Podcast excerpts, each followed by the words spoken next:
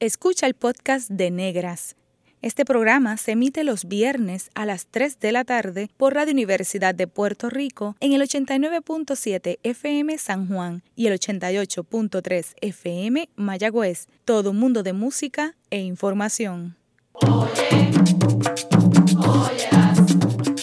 Negras por Radio Universidad. Cadena Radio Universidad de Puerto Rico presenta Negras producido por Colectivo ILE, un espacio para visibilizar proyectos antirracistas y educar de forma crítica e informada sobre la negritud y la racialización.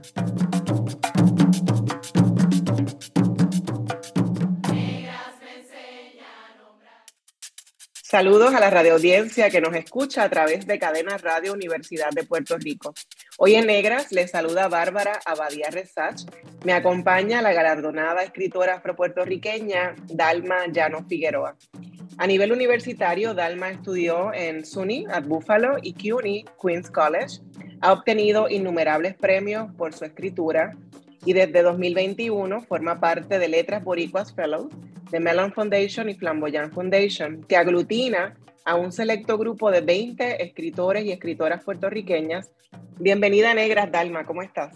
Ay, magnífica, magnífica. Gracias por haberme invitado. Esta es mi primera entrevista en español, así es que estoy un poco nerviosa, pero también ansiosa de entrar en, en los temas que le interesen a, a nuestra audiencia hispanoparlante.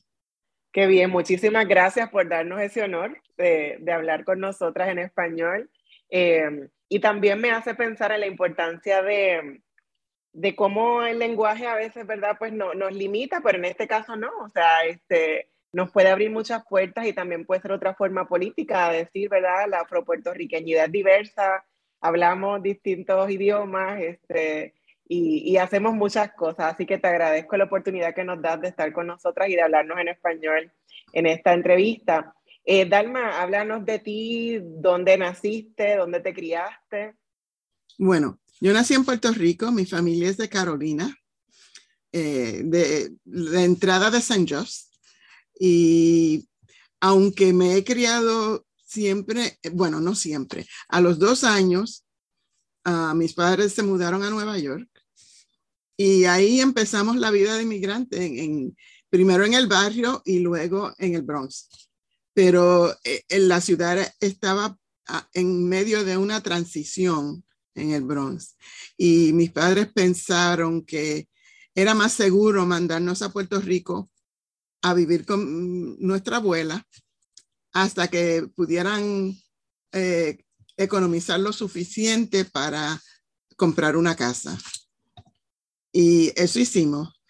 Imagínate, fui de, del Bronx, que es un ambiente totalmente urbano, a eh, eh, un pueblo de, bueno, un pueblo no, un, barrio de Carolina, donde mi abuelo tenía un cañaveral y tenía eh, vacas y, estaba rodeada por el campo puertorriqueño. Y para mí fue un, una sorpresa enorme. Eh, para mí la leche venía del supermercado y ahora mi abuela me estaba enseñando una vaca que había ahí afuera. Eh, cuando necesitaba ir al baño, abuela me dice, ¿tú ves esa casita que está allí atrás? Ah, y así poco, bueno, no poco a poco, de un cantazo me, introduje, al, campo puertorriqueño. Pero lo más, lo más impresionante para mí fue la vida de mi abuela en términos de cuentos. Eh, por las tardes, después que las señoras terminaban sus quehaceres, ¿no?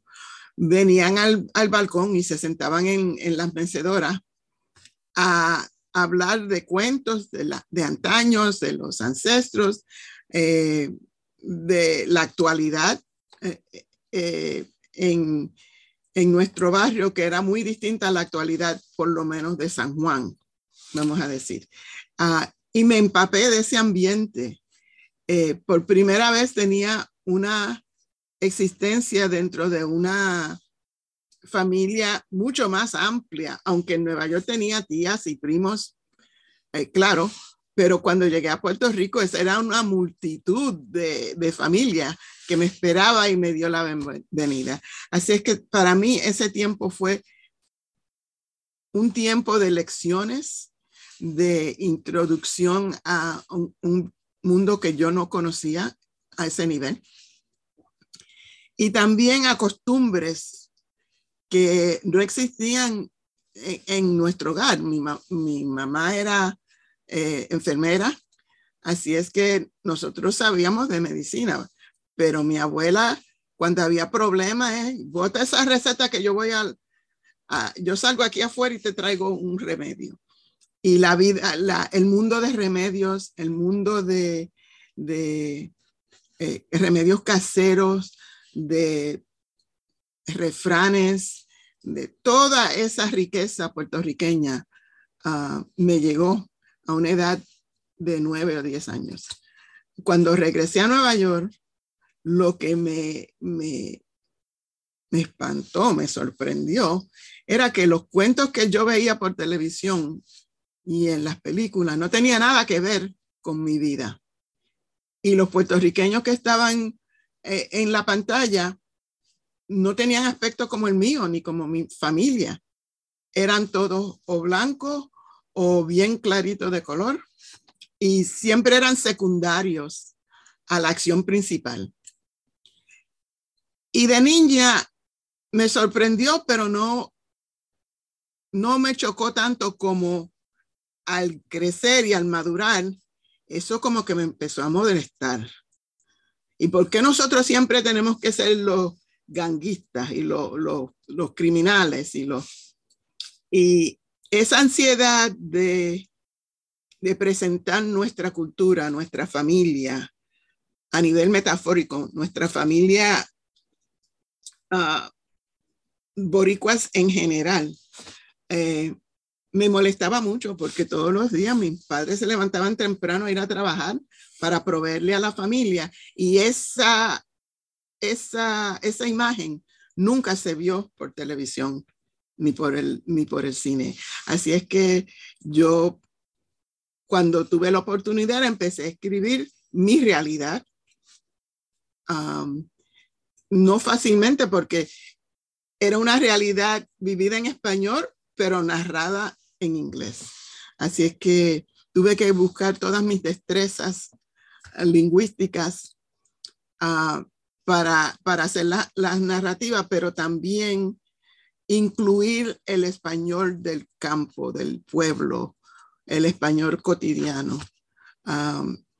Para ese entonces ya yo era la bibliotecaria y cuando compraba libros, que para esa época ya habían unos cuantos autores que le podía presentar a mis estudiantes que tenían semejanza a ellos, ¿no?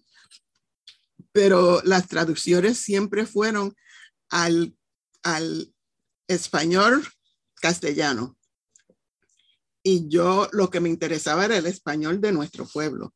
Por eso en, en esta última novela estaba insistiendo y no tuve que insistir mucho porque mi editor eh, de HarperCollins Español está, estaba bien al tanto de la importancia de mantener nuestro, uh, eh, nuestro, nuestra lengua boricua. Así es que me, ahora que tengo un libro audio de Indómita, me alegro muchísimo. Estoy loca por oírlo, a ver yo también quiero escucharlo. Me llama mucho la atención, Dalma, eh, que mencionas eh, toda esta transición, ¿verdad? Nacer en, Carolina, Puerto Rico, el barrio San José, eh, ir al Bronx, Brooklyn, volver a Puerto Rico, volver a Nueva York, hacer que esa ida y vuelta constantemente de la ciudad al campo, esas como dos mundos completamente paralelos, ¿verdad? la mamá enfermera, papá que sale a trabajar también, eh, no ver esa representación en los medios de comunicación, etcétera, eh, el asunto del español, el inglés, como bien lo manejas. Em, pero antes de llegar ahí a ser bibliotecaria y hacer ese ejercicio de buscar textos que que tú no tuviste cuando te educabas. Exacto. ¿Dónde te educaste? ¿Cómo se daban esas, e, esas eh, dinámicas en la escuela, tanto en Puerto Rico, que a veces como que hay ella es de allá afuera, los de, de New York, o los New Yorkers, etcétera. ¿Cómo se daba esa dinámica mientras eras una niña? Porque ahorita mencionaste como cuando tuve como la conciencia, etcétera, ¿no? Y buscar mis destrezas. ¿Cómo adquiriste esas destrezas? ¿Dónde adquiriste esas destrezas? Muy buena pregunta. Eh, de niña, uh, en casa siempre se hablaba español. Um, y de vez en cuando, con, cuando a la hora de, de, dormir, que yo tiraba un good night, mami, ¿cómo que eso de good night? Es bendición. Y esas lecciones salían espontáneamente de, de, de, de su boca. Y bueno, al entrar en la escuela, ya yo había empezado a leer en español, porque mi papá y mi abuelo leían el periódico todos los días y yo por curiosa quería ver qué tú haces. Y me, eh, me habían enseñado, pero cuando llegué a la escuela no valoraron nada de eso. En vez de verlo como una riqueza, lo vieron como una cosa negativa. Esto hay algo que hay que curarle a esta niña. Y la maestra llamó a mami y le dijo, eh, señora Llanos, usted tiene que dejarle de hablar en español a esta niña porque jamás va a aprender inglés. Y mami le dijo, pues fíjese, su labor es enseñarle a ella inglés, ese es su deber. Mi deber como madre es enseñarle a ella quién ella es, de dónde viene y por qué eso es importante. importante. Así es que usted haga su responsabilidad y me deja la mía a mí ella va a estar muy bien, ella va a salir muy bien. y ahí se dieron cuenta en la escuela que mami no era una persona que ellos podían dominar fácilmente. Creo que a la hora de conferencias de padres y maestros, ellos preferían buscar otro sitio para irse, para no hablar con mami, pero eh, me salió bien en la escuela y, me, vino muy bien el que ella haya insistido en eso, porque cuando fui a Puerto Rico tuve que hacerlo todo en reverso, porque llegué a Puerto Rico de niña de, nueve años hablando inglés y sí hablaba español, pero no era que vivía, que estaba 24 horas al día hablando español.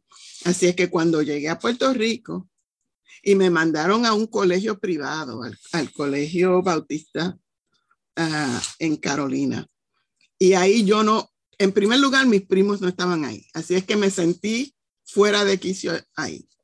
En segundo lugar, ellos tenían unas reglas muy rígidas. Uno no podía usar pantallas, eh, ni prendas, y era bien religiosa la situación. Y aunque en casa teníamos ciertos conocimientos, no necesariamente eran cierto por ciento el conocimiento de la iglesia bautista. Más, no era nada de eso.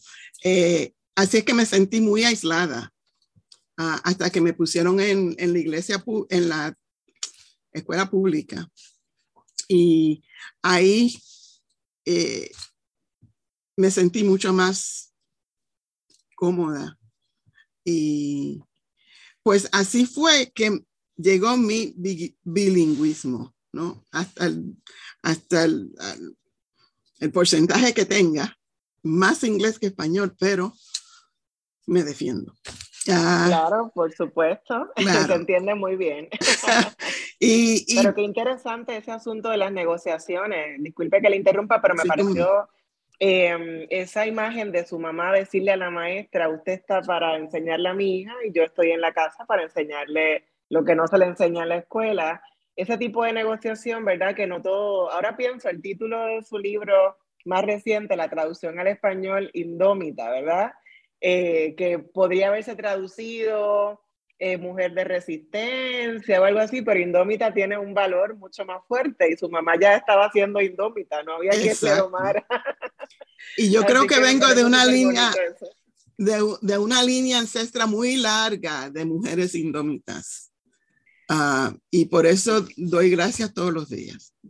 Sí, sí, que, que esa es una pregunta que le tengo también, ¿verdad? ¿Cómo, eh, la influencia de toda esa línea cuando decía que en Carolina se sentaban todas esas mujeres a contar, ¿no? Esta idea del storytelling, ¿verdad? De las historias orales, eh, que, que, que, que, acarrean tantas y tantas historias, tantas explicaciones de, de cómo somos, de lo que hacemos, eh, de lo que comemos, de cómo nos curamos, nos sanamos, pero que no se consideran como conocimientos académicos, etcétera. Entonces, se pierden, ¿verdad? Cómo la oralidad se va perdiendo y cómo en su trabajo, en, en, la Dalma que es hoy, están todas esas mujeres presentes de alguna manera. Entonces, ¿cómo le influyeron todas esa, el impacto de la familia, pero particularmente las mujeres negras de su familia en su vida?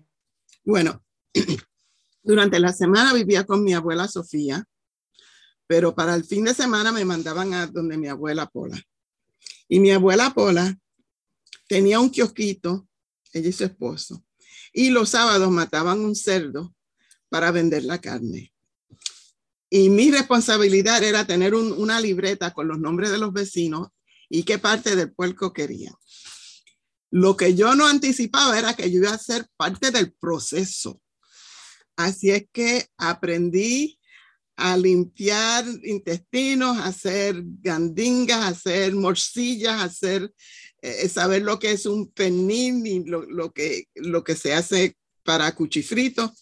Todo eso, ese proceso lo aprendí yo en, ese, en esos años. Así es que cuando mencionaste la comida, y eso en, en, este, en esta novela en particular, en Indómita, el, la, el preparo de la comida es un,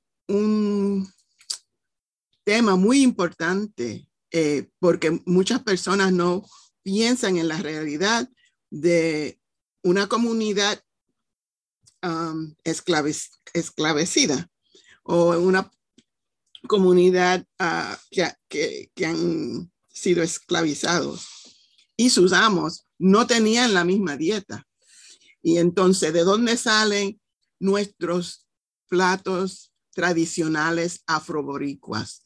Era lo que ellos no querían, lo que los amos no querían, nosotros lo cogíamos y con, con eh, hierbas y, sazón, eh, lo hacíamos de algo que no valía nada, algo que era tan sabroso que hoy en día se, se considera eh, la comida puertorriqueña, no afro-puertorriqueña, sino puertorriqueña. Lo come todo el mundo. así es que es eso, esa influencia. Muchas personas dicen, ay, tú has hecho tantas investigaciones. Y sí, he hecho muchas investigaciones, pero mucho de eso lo he vivido. Ah, y doy muchas gracias por eso. Pero la forma que influyen esas ancestras al diario en mi vida es que yo practico meditación. No soy budista, pero sí medito eh, a menudo y muy concentradamente. Y algunas personas dirían que a mí me guían los ángeles guardianes, otras personas la musa, los psicólogos dirían que es eh, memoria colectiva cultural, pero para mí son los ancestros que me vienen a susurrar en el oído a decirme que ellos no tuvieron voz, pero sí yo la tengo. Y por los sacrificios de ellos tengo yo la oportunidad de compartir esos cuentos con el público. Así es que para mí, eso de ser escritora no es para hacerme millonaria, sino para que mucho de lo nuestro se va olvidando en, en, el, en el día de hoy. Y para mí es captar el pasado para que las generaciones que nos sigan tengan una, una base de donde planificar para el presente y para el futuro. Así es que si, si, si llego a esa meta, pues ya he hecho mi contribución. Perfecto, yo creo que lo está haciendo mucho, hace mucho tiempo. Me encanta la manera en la que recuerda tan vívidamente esos momentos en Puerto Rico, desde el lechón, de las morcillas.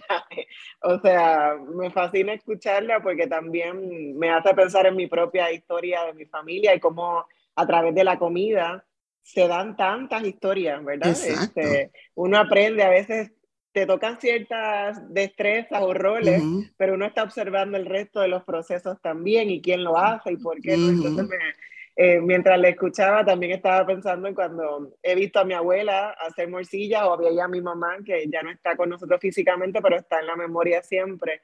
Em, le quiero preguntar también, Dalma, ¿Con qué memorias relaciona el haber sido, el, el, internalizar que es una persona negra? Porque no sé si hay diferencias en su caso en cómo se vivía la negritud en Carolina, Puerto Rico, versus el Bronx o Brooklyn, Nueva York. Esa es una pregunta bien complicada, o, más bien la respuesta es complicada, porque en mi familia siempre han sido muy orgullosos de ser negros. Um, y más de ser negros, educados o profesionales o lo que sea. Ah, y siempre eso se ha inculcado en mí. Pero también hay otra parte que yo la veo como parte de la colonización de Puerto Rico. La insistencia en que yo me alice el pelo. Eso es lo más grande, el conflicto más grande. Ah, y eso ha sido para mí una batalla fuerte, que finalmente de adulta yo dije, bueno, esta es mi decisión y, punto, y ya. Pero al crecer me sentía incómoda porque para ellos belleza era ser india y no le encontraban la belleza natural del pelo negro, del pelo africano. Así es que es, era como una, como una moneda que de un lado tenía que ser orgullosa de lo que era y del otro lado, pero cámbiate ese pelo. y eso sí, a medida que fui creciendo y, yo llegué a la universidad en los, en los 1960, a fines de los 60, quiere decir que estaba la rebelión y, de moda. Y lo primero que hice yo fue soltar el alisado, buscar mi afro y donde yo estaba no tenían eh, la, la, the picks, la, las, las uh, peinillas para sacar el afro. Y yo caminaba para arriba y para abajo con un tenedor, porque yo estaba dispuesta a, a, a, a domar eso pero, eh, pero a medida que estaba estudiando, porque yo era, mi concentración era literatura en inglés y en español.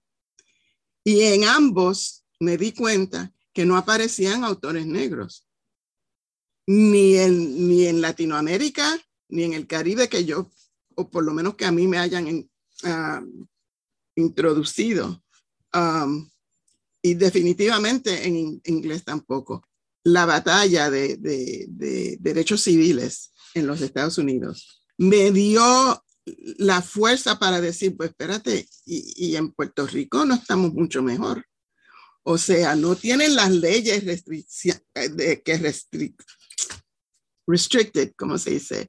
Eh, que, restringen. Que, que restringen al, al, pueblo negro pero definitivamente habían dos ramos de, la existencia en Puerto Rico y eso me chocaba.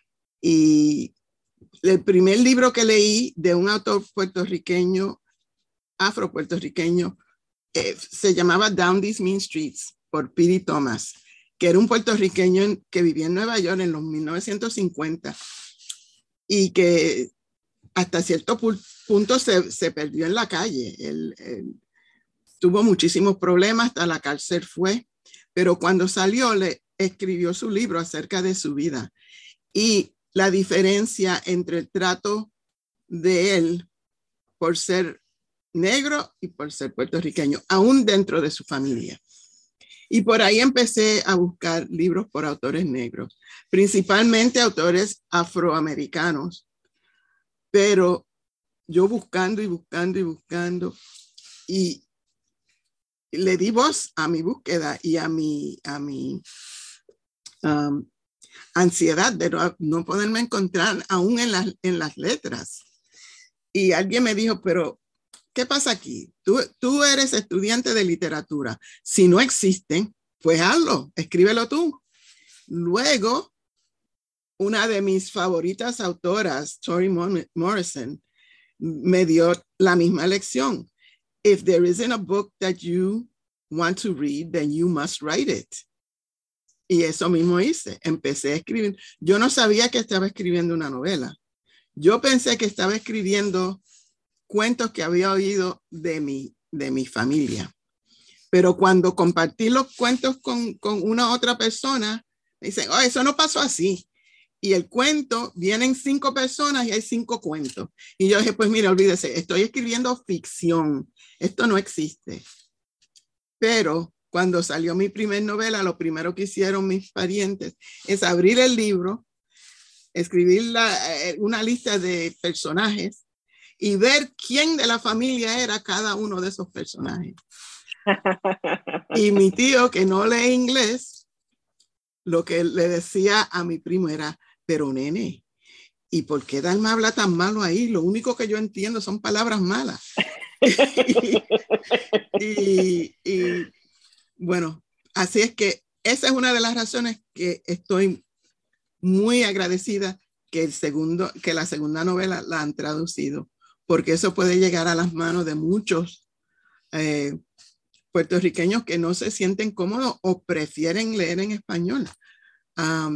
Así es que ahora la que tengo que hacer el esfuerzo soy yo, porque cuando dé mi, mi, mi tour de Puerto Rico, voy a tener que leer en español, ¿no? Así es que me voy a tener que, que empapar de todo eso de nuevo. Qué interesante todo, todo ese proceso, ¿verdad? Y cómo se va reafirmando esa identidad afropuertorriqueña. De hecho, eh, yo supe de su trabajo a través de una querida amiga que tenemos en común, que es Teresa Meléndez Padilla, la creadora del proyecto Mi Libertad. Y luego me topo con la sorpresa de que compartimos en un proyecto, ¿verdad?, sobre, sobre escritura de nuestros cabellos, que es un libro que está próximo a publicarse, que se llama Trauma, Trustes and Truth, Untangling Our Hair Through Personal Narrative. Así que estamos hablando narrando parte de nuestras vidas desde nuestras experiencias con el cabello y esa imagen de andar con el afro y el tenedor porque no la raqueta. me, me, me, parece fascinante, ¿no? De cómo el cabello pues, ha jugado un papel muy importante en esa identificación racial, ¿no? Entonces esa contradicción quizás de pensar, mi familia siempre ha tenido un orgullo por su negritud, y porque han logrado em, escalar académicamente y espacios donde no necesariamente se nos coloca por ser personas visiblemente negras, pero por otro lado esas negociaciones del pelo, del idioma, etcétera, hasta que son procesos bien complejos que otros cuerpos no negros o cuerpas no negras no tienen que vivir como lo hemos vivido nosotras o hemos sobrevivido. Entonces, ¿qué papel juega el pelo, Dalma, en, su trabajo, en su forma de pensarse como persona negra? Eh, el pelo es un importante tema en todo lo que yo escribo. No solo el pelo, sino modos de, representar la belleza. Así es que hay muchas, muchas de mis personajes llevan turbantes o otro tipo de, decoración. y también hay eh, mucho de lo que fue muy importante para mí eso de sentarse dentro, entre las ah, rodillas de su madre o su, abuela a que le hagan sus trenzas o lo que sea. Para mí eso es un momento de, de eh, banding, ah, no sé cómo se dice banding, pero un momento como una relación, un vínculo. sí, bien íntimo entre madre e hija o abuela e hija. Y me acuerdo que cuando yo estuve en Puerto Rico, cada una de las, de las bisnietas y nietas tenían que ir donde mi bisabuela a, hacerle las trenzas para en la noche para que ella pudiera dormir cómodamente. Y, nos turneamos. Y en esos turnos llegamos a conocer algo de una persona mucho más mayor que, yo, que tenía ah, cuentos e ideas tan distintas a las mías. Y yo me quedaba pensando, ¿qué habrá visto esta mujer, esta, esta bisabuela mía? Y yo creo que eh, por medio del pelo me llegaban los, los, los hilos del pasado, ¿no? pero sí, y cada una tenemos que hacer nuestra decisión personal. Hay personas que prefieren alisarse el pelo y para mí eso está perfectamente bien si eso es lo que la persona desea, pero si yo no lo quiero hacer, no quiero que sea eh, la base de crítica tampoco. y siempre me gustaría que lo hicieran con orgullo, ¿no? Que si me aliso el pelo es porque a mí me place hacerlo, no porque me sienta cohibida y tenga que, que acceder a los a los eh, estatus de, de, belleza de otra, otro pueblo.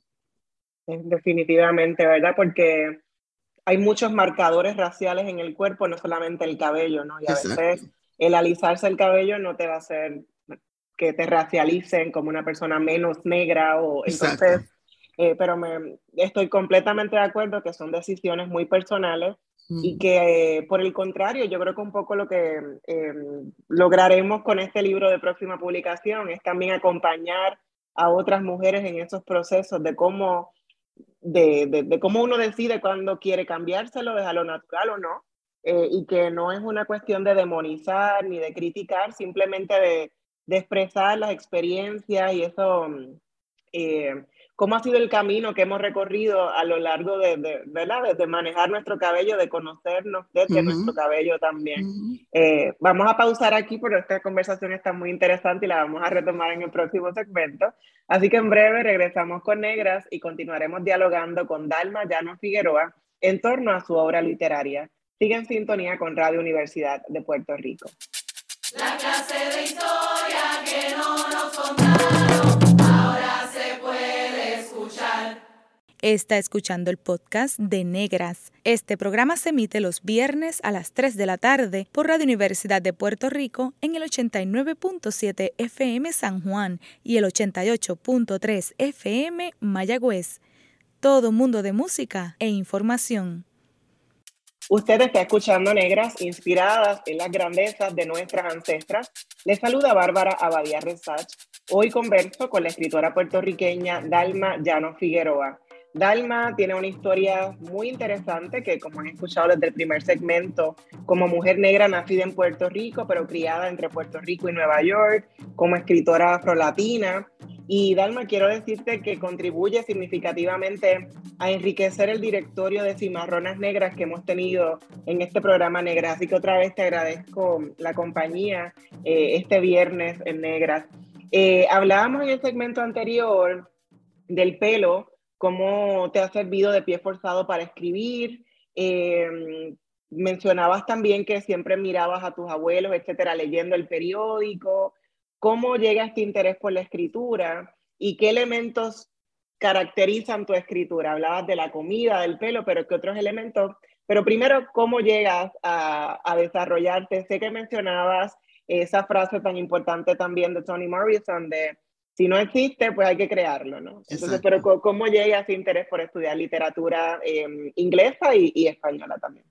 Bueno, para mí, yo me enamoré del, cuento, del, de la habilidad de una persona hacer una narrativa que llega a otra persona y las, las seduce a, una, a un mundo distinto al de él o de ella. Y para mí eso es magia. Y, para, y, muchas veces veo la diferencia entre el periodismo y la ficción, porque el periodismo, relatos verídicos, pero si tú me dices que tantos millones de personas han muerto en una guerra, eso es algo que yo no puedo captar, millones de personas. Pero si me cuentas la historia de una mujer y su trayectoria durante una guerra, a, esa sí que yo entiendo. Pero esos eh, números enormes y expansos enormes son mucho más que una persona puede captar, um, una persona normal. Las personas que han um, sido testigos de tales barbaridades, eh, yo creo que han sido tan heridas porque yo creo que la mente y el corazón no puede aguantar tanta tristeza, tanta pérdida. Por lo tanto, yo creo que si vamos a narrar de algo importante, vamos a decir esa verdad en términos que lo puedan entender un ser humano. Así que para, por, por esas razones, yo creo que el cuento sea película, sea programa de televisión, sea una novela, un cuento, lo que sea, para mí eso es un tipo de magia. Y, y quería participar en traer mi realidad a esa vida mágica de literatura. Ahora, muchas personas dicen que lo que yo escribo es magic realism, realismo mágico. Otras personas reconocen la tradición espiritual africana. Otras personas creen que es metáfora eh, y técnicas literarias.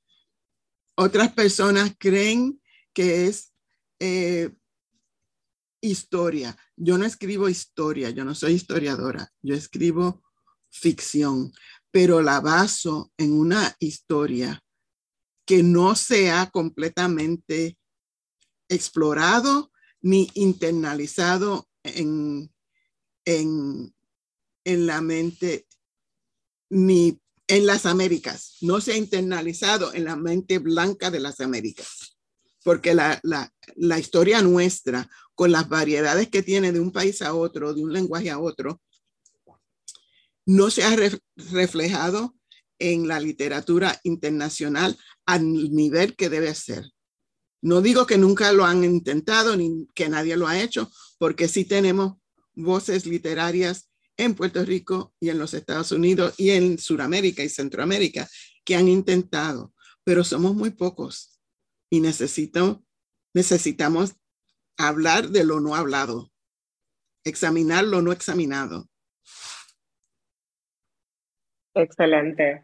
Um, a lyrical, powerful novel about a family of Afro-Puerto Rican women spanning five generations, detailing their physical and spiritual journey from the old world to the new. Esa es la descripción de su novela Daughters of the Stone, que obtuvo the National Indie Excellence Multicultural Fiction Award en el 2020 Cuéntenos un poco más de ese trabajo, que ha sido una de, tu primera novela, ¿verdad? más reconocida. ¿Cómo llegó a, escribir esa novela, Dalma? Esa novela salió directamente de los cuentos que me estaban haciendo en mi familia, uh, ficcionalizado. Y yo lo que quería era escribir una novelita, novelita, de el, el viaje de la familia afroboricua desde la captura hasta la, era de colonización, hasta la era de inmigración y el regreso a la isla. Eh, cuando terminó ese manuscrito, ese manuscrito, que yo creía que iba a ser una novelita, era más de 500 páginas. Y mi, mi casa publicadora en ese entonces me dijo, no vamos a publicar más de 300 páginas. Así es que tiene que cortarle la mitad. Y a rayo, y ahora, ¿dónde yo, ¿cómo yo hago eso? ¿A quién saco? y, mi editora en ese entonces me dijo, follow the stone, sigue a la piedrita. Y todo lo demás, sácalo, porque la piedra es el centro. La piedrita puede simbolizar muchas cosas. La madre patria en términos de África, porque la, la, la, piedra la coge, la, la recoge la primera de las cinco uh, matriarcas y la trae de África en su pelo. Y cada vez que la próxima generación llega a un momento crítico, esa piedrita se la pasan. Y en esa piedrita encuentran la fuerza de superar el problema que sea. Ah, por eso se llama Daughters of the Stone. Y la narración va de, de, medios del siglo XIX hasta el 1970, la guerra de Vietnam.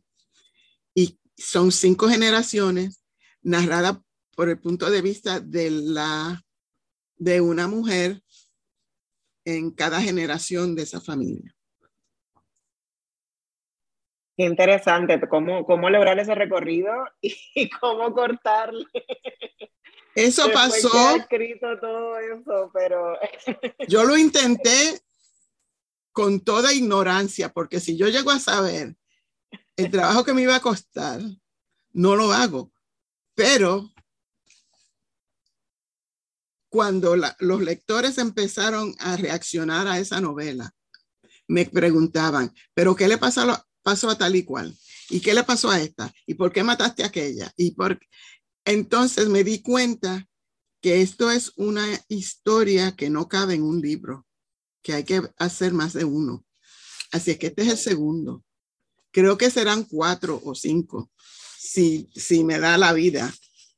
Pero es una, serie, ¿verdad? Es una serie, pero no es eh, continua. O sea, la segunda novela es paralela a la primera. Sigue adelante, pero muchos de los personajes que aparecen en una se trasladan al otro.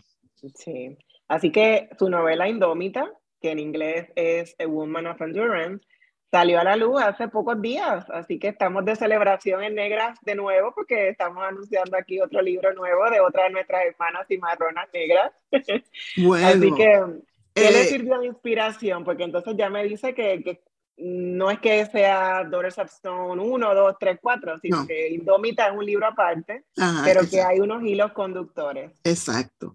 Lo que pasó fue que, y eso viene de mi subconsciencia, porque decidí que una de las personajes eh, en, en Daughters of the Stone, Paula, es una persona bien agria y bien recia.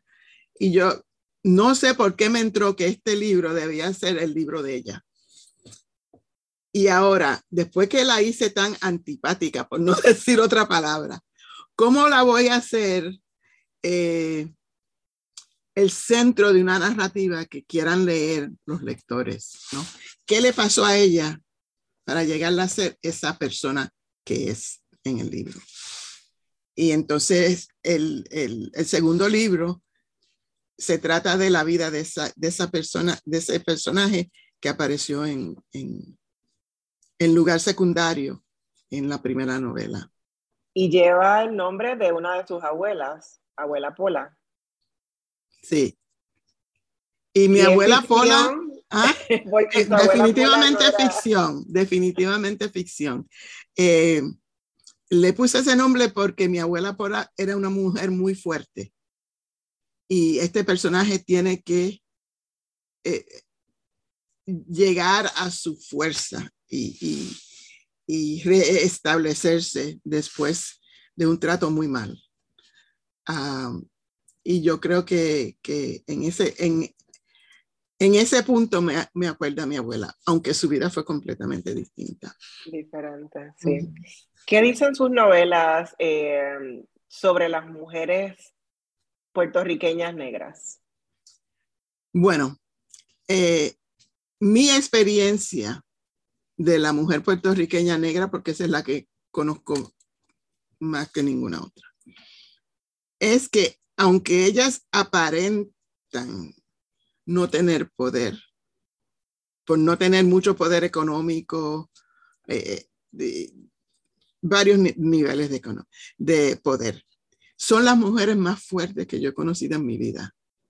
Porque a ellas le llegaron, le han llegado los más grandes retos y ellas siguen de pies. Y quizás yo no pueda, pero quizás mi hija sí. y para mí eso, eso fue muy importante porque siempre yo iba a decir que el macho es la cabeza de la casa, él es el que tiene la fuerza, él tiene poder, y, pero lo que yo veía no era eso. Los hombres, los, los varones que yo veía, que también tenían su forma de, su poder en sus manos, eran bien poderosos allá en la finca, pero en el hogar la que mandaba era la mujer. Y eso se me ha quedado y hasta el día de hoy yo veo que, que mis tíos siempre fueron hombres honrados de trabajo, pero ellos le cedían, porque ellos ni intentaban tan siquiera meterse en el asunto del hogar. Eso era el mundo de la mujer. Y claro, de ahí salen los niños, varones igual a, mujeres. Así es que todos se criaron por una personalidad muy fuerte. Mi abuela tenía un genio del demonio, le hacían pedazos y lo que ella no le gustaba lo sacaba de, eh, escobazo, pero, pero así levantó sus diez hijos y se educaron hasta donde ellos quisieron y echaron para, para, para adelante.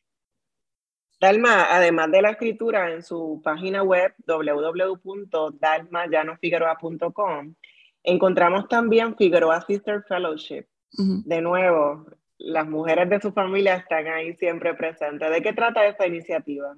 En mi experiencia, todas esas mujeres tenían tanto que contribuir a la sociedad, pero por ser negras y tener poca educación, no tuvieron la oportunidad de compartir con grandes números de personas la sabiduría que ella tenía. Nos las pasaron a las hijas y nietas. Y qué mejor nombre para darle a una beca que el nombre de esas mujeres que aunque no pudieron actualizarse como voz literaria personalmente, sí quieren darles oportunidad a otras personas. Así es que The Figueroa Sisters Fellowship es para mujeres mayores de 50 años que hubiesen querido escribir y tienen algo que contribuir, pero que se han concentrado en el, que, en el quehacer de la casa y no han tenido la oportunidad.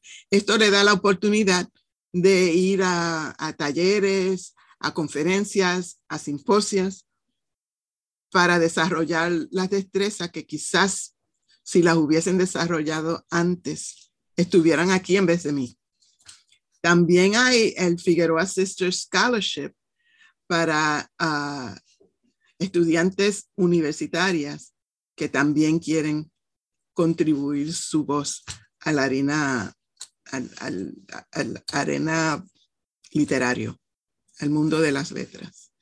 Así es que yo espero con eso, aunque es muy, no son grandes cantidades, pero dar una semillita para que puedan de ahí desarrollar sus destrezas. Gracias por eso, porque me, me, encanta la idea de también incentivar el valor de, de nuestras mayores, ¿verdad? De, de, tantas mujeres que por razones diversas, pero que hay un denominador común muchas veces, ser una persona visiblemente negra, pues te limita de, de hacer cosas que a lo mejor siempre deseaste y la sociedad pensó que no podías, ¿verdad? Entonces, gracias a, a la memoria de las Figueroa Sisters, que está aquí reflejada en Dalma Llano Figueroa, eh, pues mujeres de más de 50 años, pero también jóvenes pueden eh, ser partícipes tanto del fellowship como del scholarship. Así que les invito a que visiten la página de Dalma para que conozcan más sobre esas iniciativas. Dalma, entre Daughters of the Stone eh, e Indómita, supongo que ha estado a manos llenas con las presentaciones, los talks, eh, los tours, etcétera, que, hace constantemente. Cuando termina de escribir, ¿qué hace? ¿Hay algún ritual o inmediatamente está pensando en el próximo proyecto? Lo que no cupo en una, pues hay que publicarlo en otra. ¿Cómo, cómo es su vida como escritora? Lo primero que voy a decir es todo lo que saqué del primer libro, las doscientas y pico de páginas, las he guardado y quiero en, en un momento dado escribir, coger cada uno de esos capítulos y cada uno de esos protagonistas y darles su propio cuento y tener una colección de cuentos, pero eso es en el futuro. Cuando estoy entre un proyecto y otro, mi ritual es hacer mi, prender mi vela, mis inciensos y, y concentrarme, meditar. No salgo de esa meditación de 20 minutos, media hora. Y ahí hago preguntas, hablo con los ancestros. En, cuando salgo de ahí, voy a mi diario y escribo mis notas de lo que,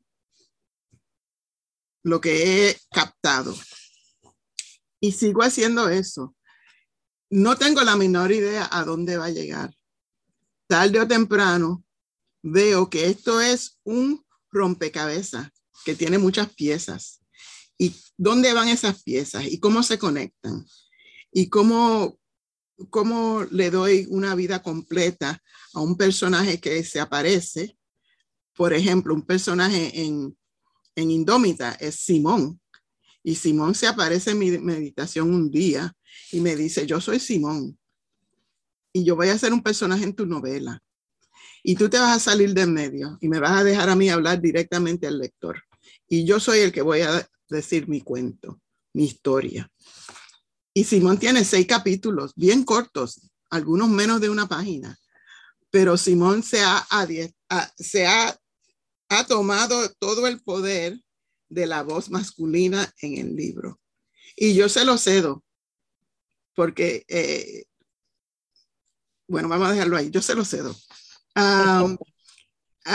Así es que he aprendido a aceptar mis um, intuition, intuición. Intuición, porque todas esas, esas um, esos pensamientos que uno cree que son coincidencias o, o, lo que sea, no lo son, porque si tu subconsciencia lo crea, por algo lo creo.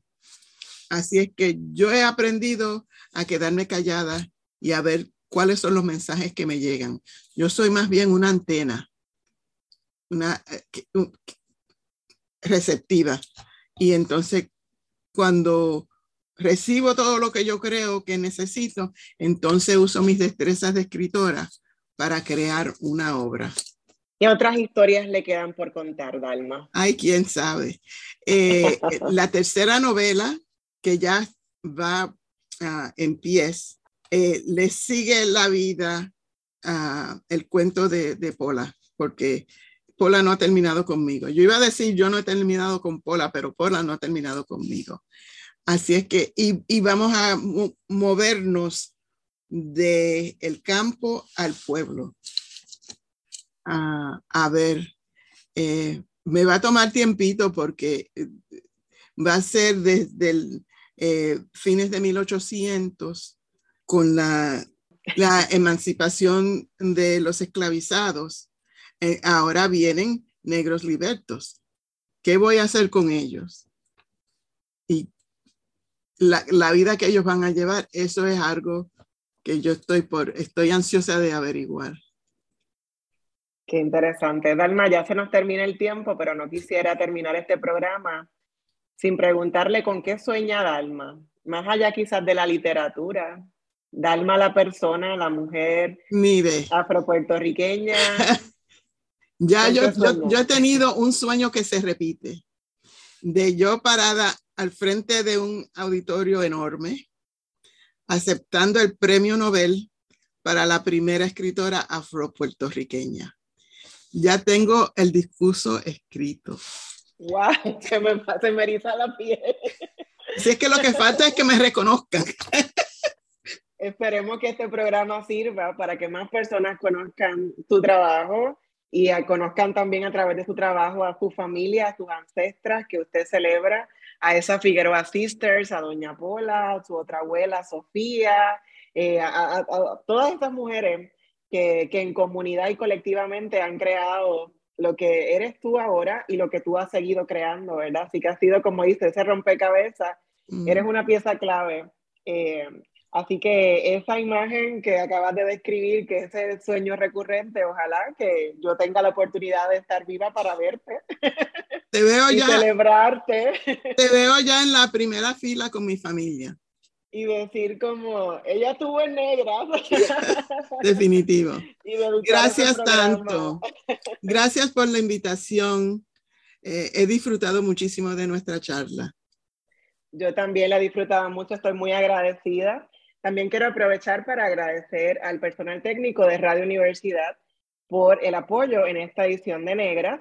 Y además, si usted conoce a una mujer negra cuya vida deba ser reconocida ampliamente o algún proyecto vinculado a las mujeres negras que deba ser incluido en este programa, no vacile en contactarnos y no olvide visitar dalmayanofigueroa.com. Quiero darle gracias a mi equipo de HarperCollins y HarperCollins Español, al igual a mi publicista eh, Vivian Monserrate Cote, que ha ayudado a llegar, yo llegar hasta aquí.